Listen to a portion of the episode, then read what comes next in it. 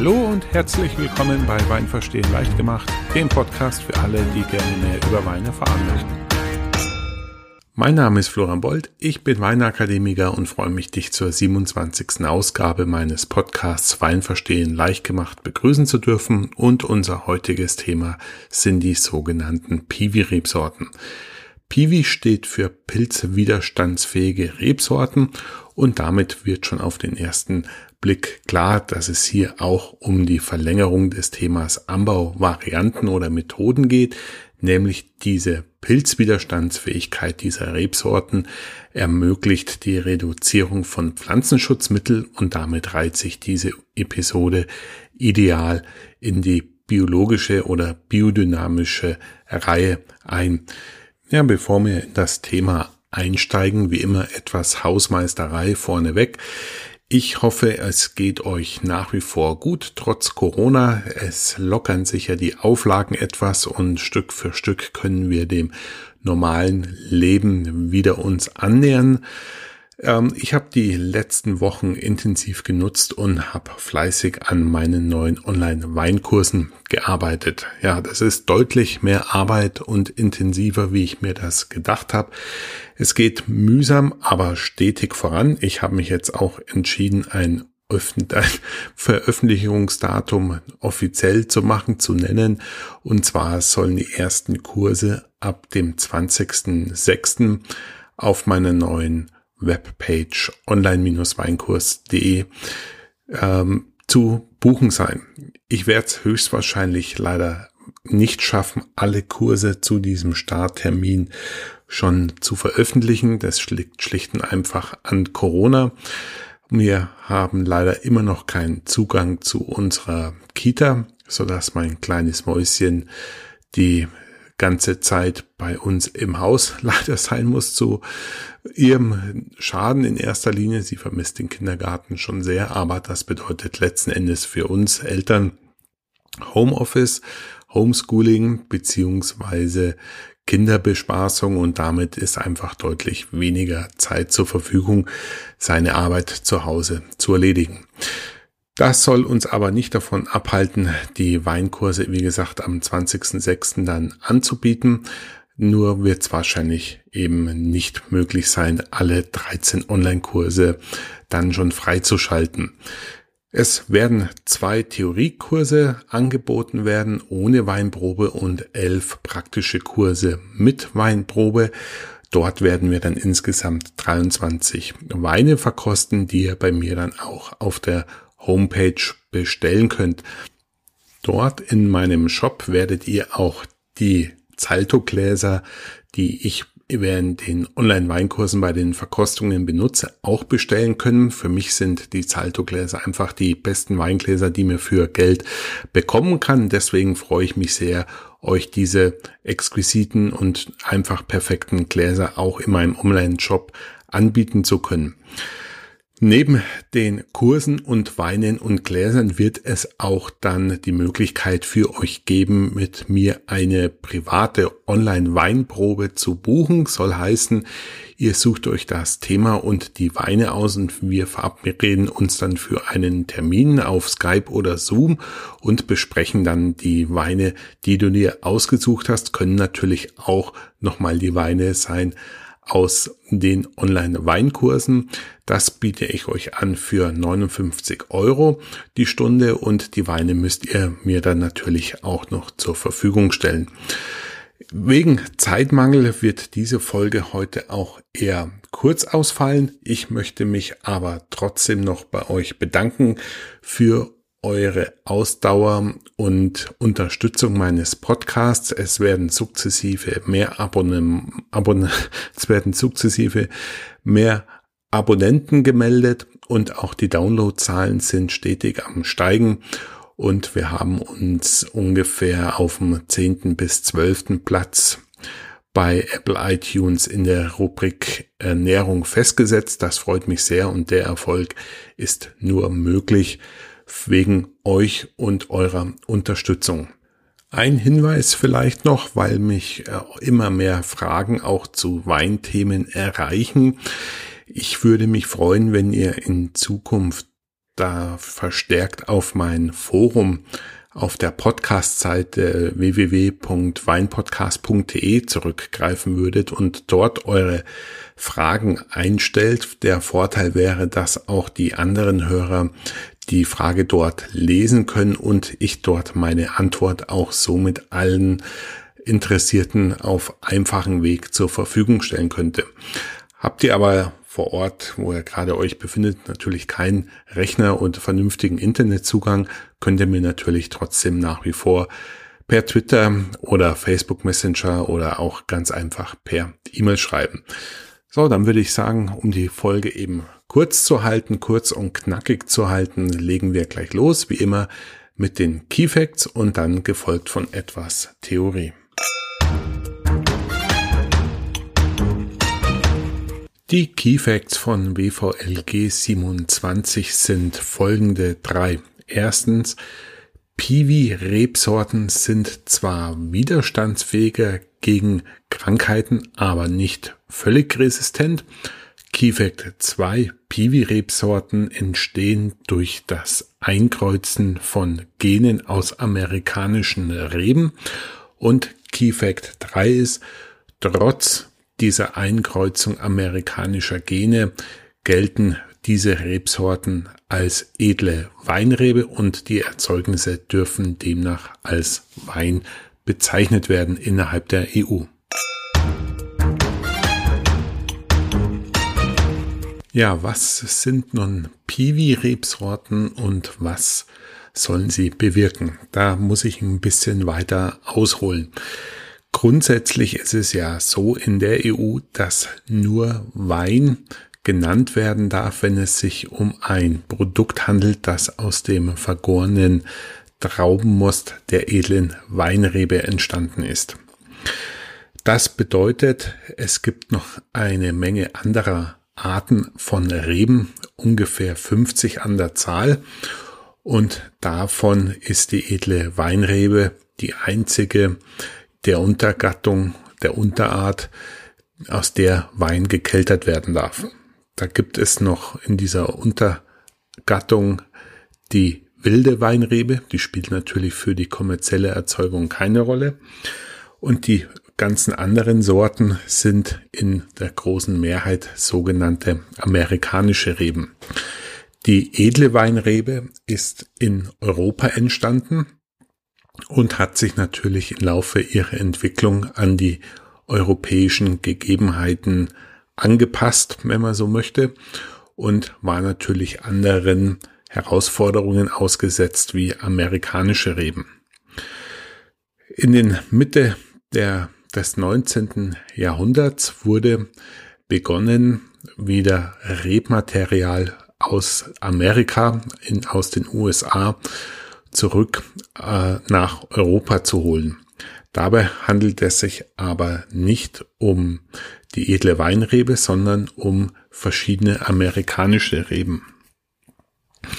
Und dieses Rebmaterial, also Stöcke, äh, war zum Teil mit Erde versehen und in diesen Erdklumpen war auch die Reblaus enthalten.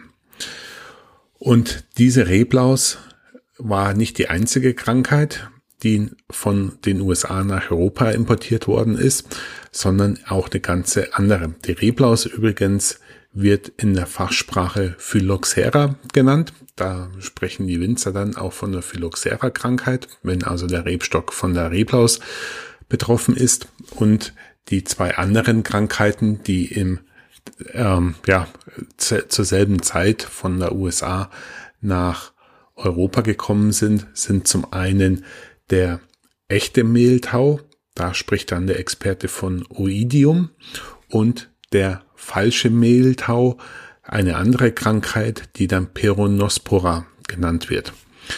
Jedenfalls war die edle Weinrebe europäischer Abstammung äh, gar nicht auf diese Krankheiten oder Schädlinge vorbereitet, so dass diese Krankheiten ein leichtes hatten, sich in Europa ungebremst auszubreiten und weite Teile der damaligen Rebanlagen zu zerstören.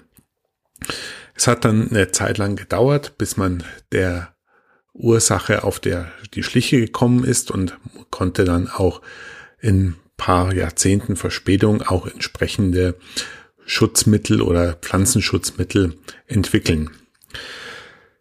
Jetzt kam man aber auf die Idee, im Zuge der Rebzüchtung, der Kreuzung von verschiedenen Reben, was ja schon sehr lange betrieben wird, um die Eigenschaften der Rebsorten zu optimieren, dass man auch mit äh, amerikanischen Reben arbeitet und somit in die neu entstehende Pflanze die Resistenz oder Widerstandsfähigkeit, besser gesagt, gegen diese amerikanischen Krankheiten einzukreuzen, so dass man eine Mischung aus amerikanischer und europäischer Rebe hat.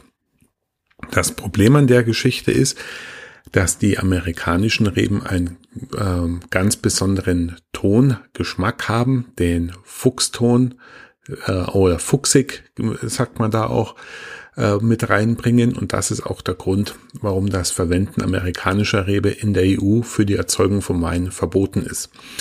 Die Kunst besteht also darin, Reben so zu kreuzen, dass zwar die Widerstandsfähigkeit gegen die amerikanischen Krankheiten erhalten bleibt, aber ohne, dass man den amerikanischen Foxton in den Trauben dann herausschmecken kann. Das wird auch schon seit etlicher Zeit gemacht und die Schweiz ist da relativ großer Vorreiter. Jedenfalls hat diese bestehen, jedenfalls ist der große Vorteil dieser Rebsorten, dass bei diesen Krankheiten, diesen, vor allem diesen beiden Krankheiten, echter und falscher Mehltau, mit deutlich weniger Pflanzenschutzmittel gearbeitet werden muss im Weinberg, insbesondere bei feuchter Witterung, was ja die Verbreitung dieser Krankheiten stark begünstigt. Ja, und mittlerweile gibt es schon eine ganze Reihe von äh, Piwi-Rebsorten. Wer sich das im Detail mal anschauen möchte, der sei auf die Seite piwi-international.de verwiesen. Dort findet man die ganze Reihe von Piwi-Rebsorten. Äh, das sind eher unbekannte Namen, aber ähnlich klingende Namen. Das liegt einfach daran, dass bestimmte Rebsorten verwendet worden sind und die man in den Namen dann wieder äh, finden soll. Beispielsweise Cabernet Blanc, oder aber äh, Rehberger hat man vielleicht schon mal gehört. Und wir verkosten eben die beiden bekanntesten Piwi-Rebsorten meines Wissens. Zum einen der weiße Johanniter und zum anderen der blaue Regent. Der Johanniter ist eine Kreuzung aus Riesling zum einen und einer, einer amerikanischen Rebe, die sich Sevier 12-481 nennt. Diese wiederum ist mit Grauburgunder und Gutedel gekreuzt worden. Also das ist ein schon halber Stammbaum. Auf jeden Fall hat sich diese Rebzuchtanstalt Sevier aus dem Rhontal schon frühzeitig einen Namen gemacht mit der Kreuzung von amerikanischer Reben. Ja, und dieser Johanniter ist eben eine weiße Rebsorte, die pilzwiderstandsfähiger ist, allemal mehr wie die zugrunde liegenden edlen Rebsorten Riesling, Ruhländer und Gutedel. Ja, und dann haben wir in, im zweiten Glas heute den roten Regent. Der Regent ist eine Kreuzung zum einen aus der Diana-Rebe und die Diana-Rebe ist eine Kreuzung aus Silvaner und Müller-Thurgau und die Diana-Rebe wurde dann mit Chamboursin gekreuzt und Chamboursin ist wiederum eine französische Hybridrebe aus derselben Rebsuchtanstalt Sevillard wie zuvor, die eben eigentlich den ganzen Stamm der französischen Hybride äh, ja, erfunden oder entwickelt hat. Und die Regent-Rebsorte ist, glaube ich, noch mit das bekannteste in Deutschland am Pibi-Rebsorten. Das liegt daran möglicherweise, dass diese Rebe eine deutsche Kreuzung ist aus Geilweiler Hof, wo sie bereits in den 1960er Jahren entwickelt worden ist. und 1997 wurde diese Rebe dann auch zugelassen für die Qualitätsweinproduktion und es ist insofern was Besonderes, weil damit letzten Endes zum Ausdruck kommt, dass der fuchsige Geschmack der amerikanischen Reben überhaupt nicht mehr zu erschmecken ist, wovon man dann quasi von einer sehr gelungenen Kreuzung sprechen kann, die starke Resistenzen aufweist gegenüber den beiden erwähnten Krankheiten und trotzdem eben gustatorisch, sensorisch sehr hochwertig daherkommt. Ja, das soll es mit der Theorie zu den Piwi-Rebsorten gewesen sein und dann machen wir gleich weiter mit der Verkostung.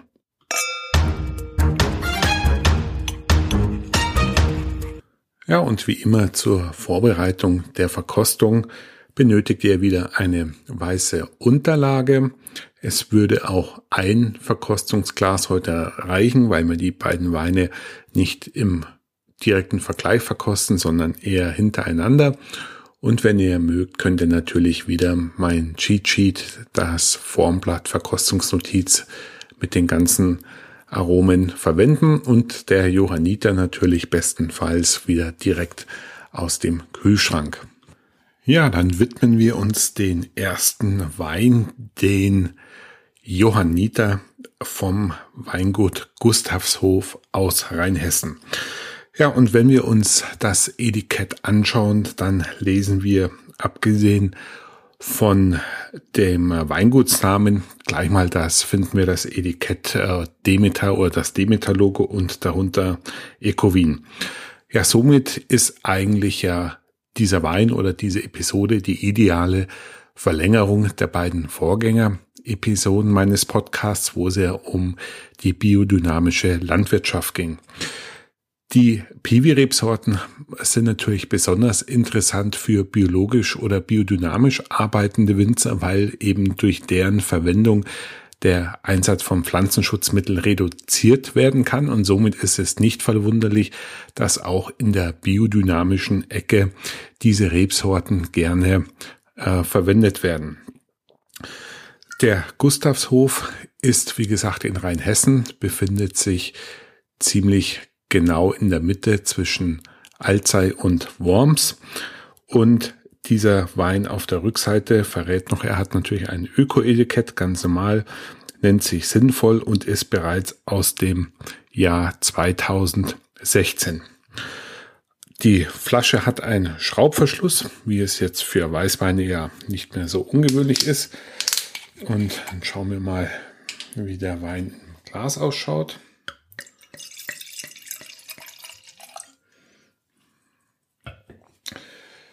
Ja, in der, in der Farbe würde ich sagen, ist der Wein durchaus kräftig. Das ist ein kräftiges Goldgelb mit goldenen Reflexen und ähm, ein ja, eher ausgeprägten wässrigen Rand. Und der Wein kommt ziemlich klar daher. Dann riechen wir mal rein. Ja, und als erstes muss man sagen, die amerikanische Rebe, die Selvier Villar 12-481, ähm, die riecht man auf jeden Fall nicht mehr raus. Würde ich sagen, also die äh, würde ich jetzt auf jeden Fall nicht drauf tippen, dass ich hier eine Piwi-Rebsorte mit amerikanischen Genen im Glas hätte. Ansonsten habe ich hier Birne, Apfel natürlich. Schwenk mal das Glas. Ja, dann kommt schon was bisschen Würziges noch dazu. Ein bisschen grüne Aromatik. Ja, der Wein verspricht auf jeden Fall knackig zu sein. Ich bilde mir hier auch eine gewisse Mineralität ein. Und ähm, ja, ein bisschen also auf jeden Fall wirkt es reif und ein bisschen exotisch, finde ich, ist es auch noch. Also durchaus eine komplexe Nase.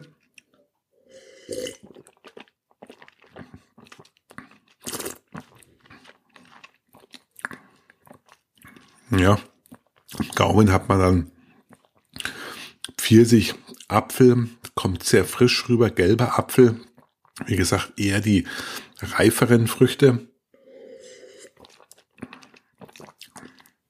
Hat eine knackige Säure, die aber nicht so spitz ist wie bei einem Riesling. Bisschen eine abgemilderte, breitere Säure. Und hinten nach hat der Wein noch eine gewisse Bitterkeit, ein bisschen herben Eindruck hinterlässt er im Mund.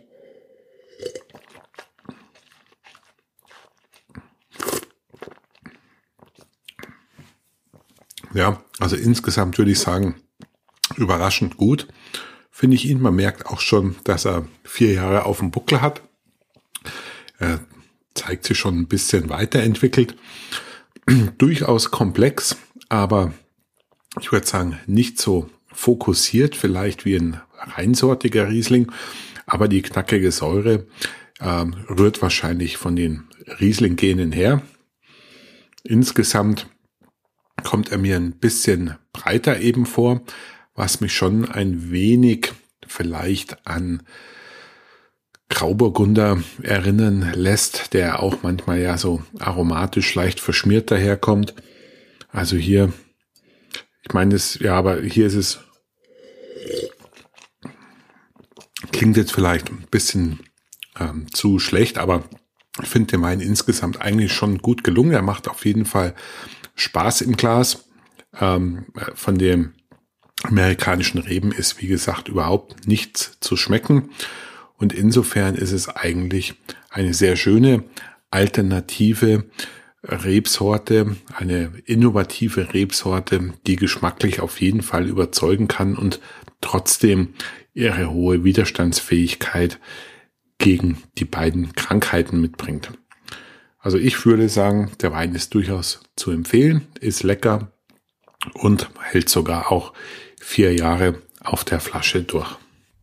Ja, dann kommen wir schon zum Rotwein, unserem Regent und schauen uns auch hier erst wieder die Flasche an. Der hat auch einen Markennamen, Violan wird er genannt und wie man dem vor der Etikett entnehmen kann, kommt das Weingut Knobloch aus Oberflörsheim und das ist maximal fünf Kilometer Luftlinie von dem Gustavshof entfernt. Also wir bewegen uns hier auch wieder in Rheinhessen zwischen Alzey und Worms.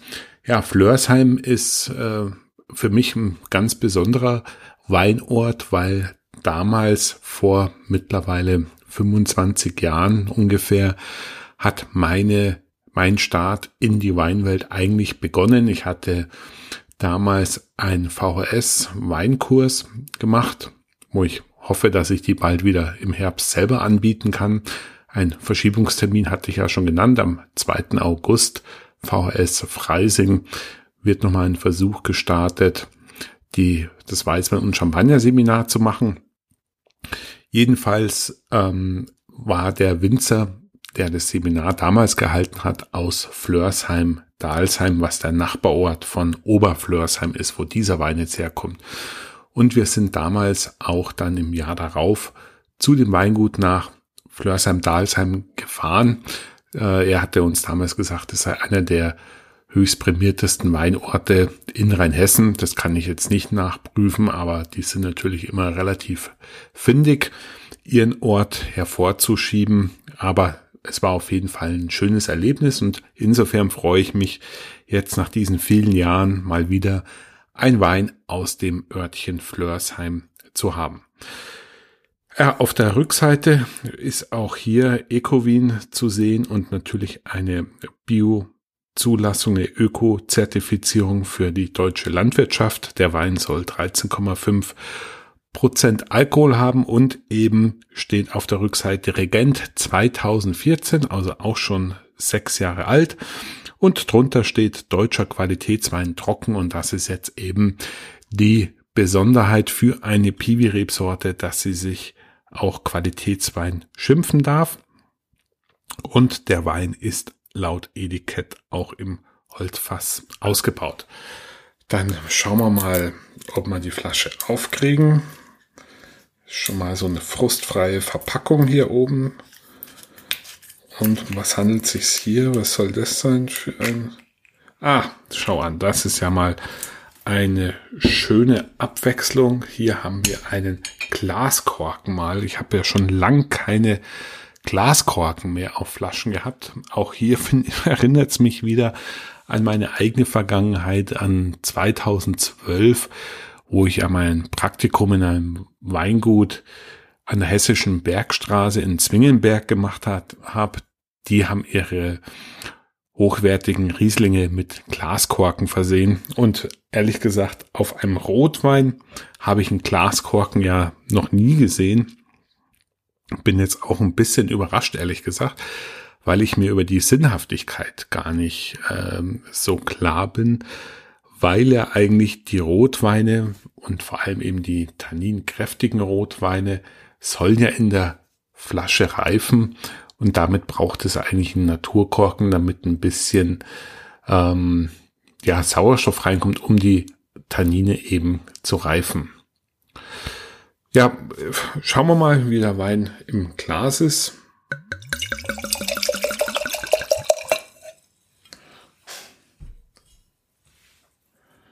Ja, auf jeden Fall schon mal ein kräftiges Rubinrot, ein schmaler, wässriger Rand.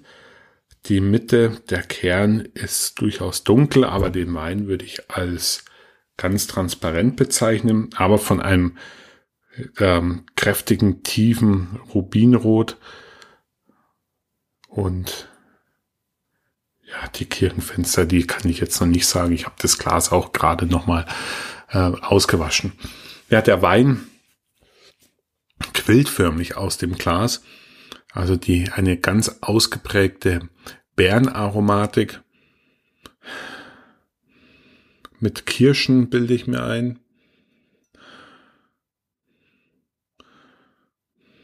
Erinnert ein bisschen vielleicht an ähm, Cabernet oder Merlot. Es hat also fast ein bisschen, erinnert es ein bisschen an Bordeaux-Stil. Dafür ist es aber zu fruchtig. Also es ist vielleicht von den Rebsorten her so, aber die Fruchtigkeit ist natürlich nicht Bordeaux-typisch, aber die die Tannine, die äh, phenolischen, holzigen Charakter, der kommt mir, erinnert mich schon ein bisschen an Cabernet Sauvignon oder Merlot. Dann schwenken wir mal. Auf jeden Fall ist der Holzausbau schon mal deutlich riechbar in der Nase. Ja, und nach dem Schwenken verschiebt sich das Aromagleichgewicht ein bisschen zur Fruchtseite hin. Die Holzaromatik tritt in den Hintergrund.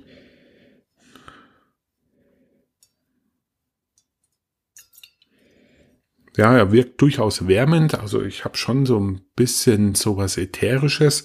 Also der Alkohol ist auf jeden Fall schon präsent. Dann probieren wir mal.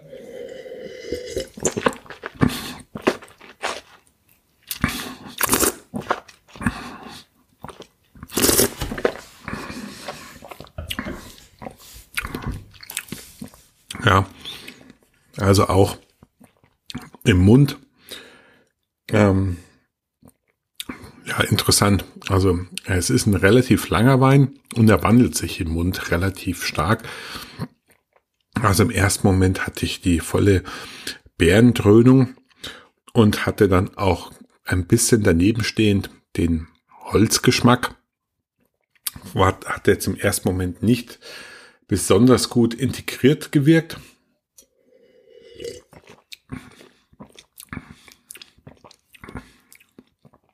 Ja, das ist sehr straffe Tannine, bisschen vordergründig, hat jetzt vielleicht was auch ein bisschen was von ähm, Dornfelder, aber grundsätzlich, was ja das Wichtigste ist, um das geht es ja heute, auch hier ist die amerikanische Einkreuzung überhaupt nicht rauszuschmecken. Man hat es hier mit, ich würde sagen, wenn man es jetzt nicht wüsste, mit einem ganz normalen, fruchtbetonten etwas ähm, holzig schmeckenden Wein. Also das Holzfass ist durchaus schmeckbar. Ich bin aber nicht hundertprozentig überzeugt. Ähm, was vielleicht aber einfach daran liegen kann an dem Glaskorken. Der Glaskorken verhindert ja ein Stück weit die Reifung und ich will jetzt gar nicht absprechen, dass der Wein gut ist, als auch die verwendeten Holzfässer von guter Qualität sind. Aber was ich jetzt hier schmecke und was mich jetzt ein bisschen ähm, überrascht, ist einfach der jugendlich wirkende Charakter und damit auch ein Stück weit eine fehlende Reifung für einen Wein, der ja schon sechs Jahre alt ist. Also da hätte ich mir jetzt eigentlich was besser integriertes, was geschliffeneres vorgestellt.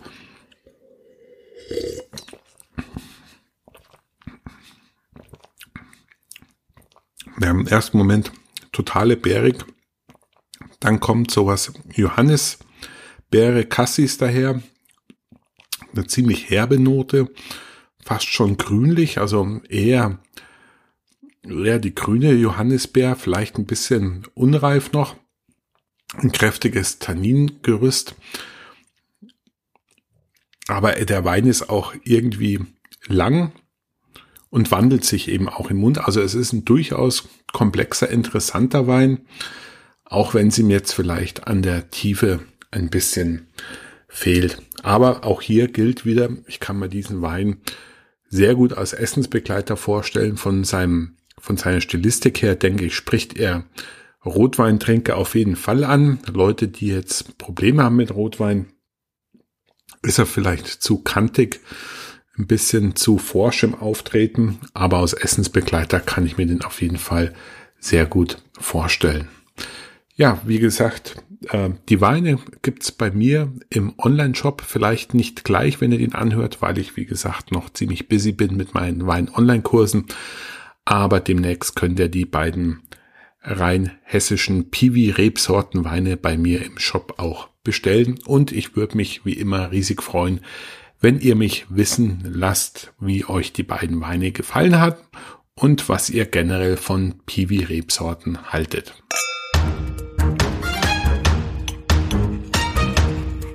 Ja, zu dem Thema Piwi-Rebsorten gibt es natürlich nicht ein Füllhorn an Literatur, ein Buch habe ich aber bei Emerson gefunden, das ich euch durchaus empfehlen möchte. Und zwar heißt es Pilzresistente Traubensorten von Fredi Strasser, einen Schweizer. Wie gesagt, die Schweizer sind ja in der Piwi-Szene relativ vorne mit dabei. Ein ganz neues Buch, das dieses Jahr erst erschienen ist, hat 256 Seiten und dabei handelt es sich natürlich schon um eher Fachliteratur. Das ist für richtige Fans. Aber mit diesem Buch kriegt man auf jeden Fall einen tollen Einblick, Einblick in das Thema.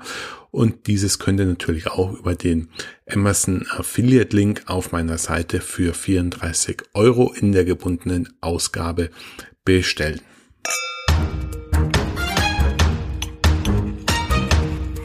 Ja, der Wein der Woche von Ausgabe 27 ist dieses Mal ein Rosé und zwar aus dem Süden Frankreichs, aus dem Languedoc.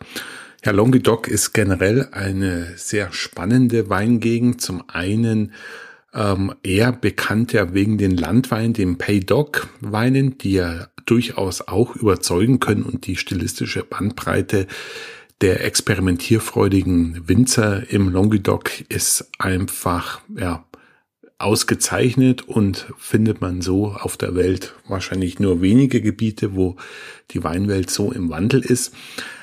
Ich bin auf jeden Fall ein äh, ziemlicher Rosé-Fan, wenn es sich um Südfranzosen, sei es Provence oder auch die südliche Rhone handelt. Und hier sind wir jetzt quasi in Steinwurf weg von meiner bevorzugten Region und sind eher ein Stückchen Richtung Westen gegangen. Wir bewegen uns hier jetzt in der Nähe von Montpellier.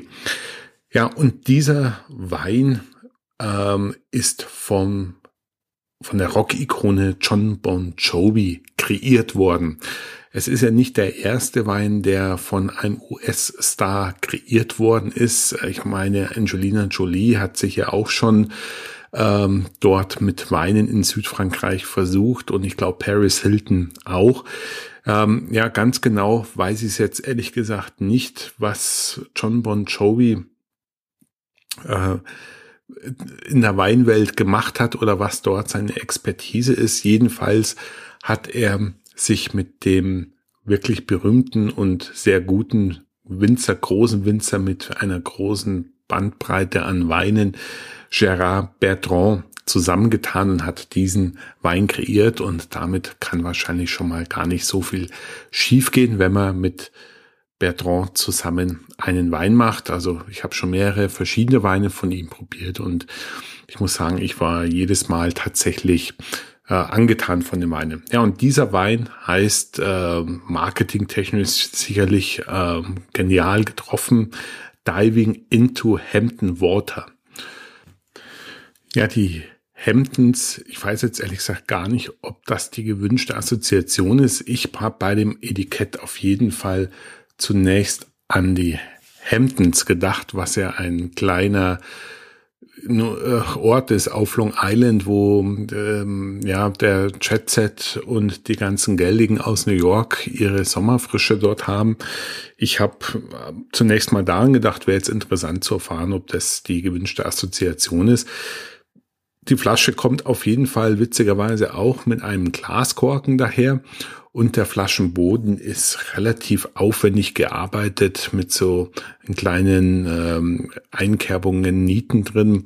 Also die Flasche macht auf jeden Fall schon was her und der Preis ist jetzt auch nicht unbedingt günstig mit äh, mit ungefähr 19 Euro. Das ist natürlich für einen Roséwein schon ein bisschen ein stolzer Preis. Aber der Wein, ich muss es einfach so sagen, hat ähm, mich total überzeugt. Es ist eine Cuvée aus Grenache, Cinsault, Mourvèdre und Syrah und damit eigentlich eine eher klassische Zusammenstellung für Südfrankreich. Aber der Wein hat einfach Spaß gemacht. Es war ein guter Essensbegleiter. Er war komplex. Er hat natürlich auch die Erdbeernoten, aber es ist einfach ein wirklich komplexer, langer Wein, der, langer Wein, der viel Spaß gemacht hat zu trinken, als Essensbegleiter, aber auch als Standalone. Mit 13 Prozent muss man natürlich auch ein bisschen aufpassen, dass man nicht zu viel erwischt, aber es handelt sich hier einfach um einen wirklich qualitativ hochwertigen äh, Rosé mit viel Trinkspaß. Und da kann man schon mal auch 19 Euro ausgeben, meiner Meinung nach. Ja, auch diesen Wein bekommt er natürlich bei mir im Shop. Ich hatte ja den 217er noch zu Hause. Ich weiß nicht, ich glaube, der 19er müsste jetzt bald in die Regale kommen, aber höchstwahrscheinlich würdest du bei mir dann noch den 18er bekommen. Ja, wenn du den Wein kennst oder bei mir bestellt hast, lass doch mich und die anderen Hörer wissen, wie dir der Wein geschmeckt hat oder welche Rosés dir am besten gefallen, vielleicht auch südfranzösische.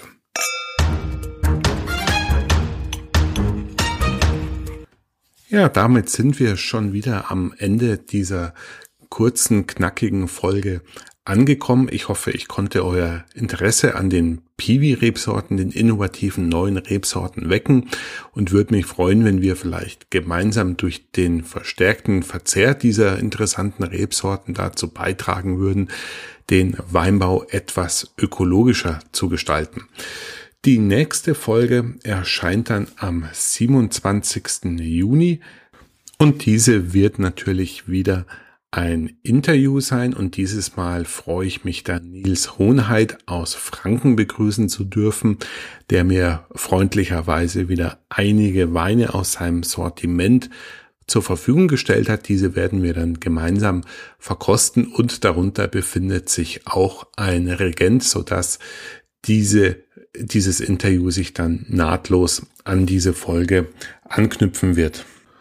Und die nächste Seminarfolge wird dann am 18. Juli sein. Dort besprechen wir dann wieder neue Weine und mit dieser Episode 29 machen wir dann auch ein ganz neues Fass auf. Und zwar wird es dann eine Serie von Episoden geben, in denen ich den Weinbau in deutschsprachigen Regionen behandeln möchte. Es soll heißen, wir probieren eine ganze Reihe von Weinen, die aus Regionen stammen, wo Deutsch gesprochen wird.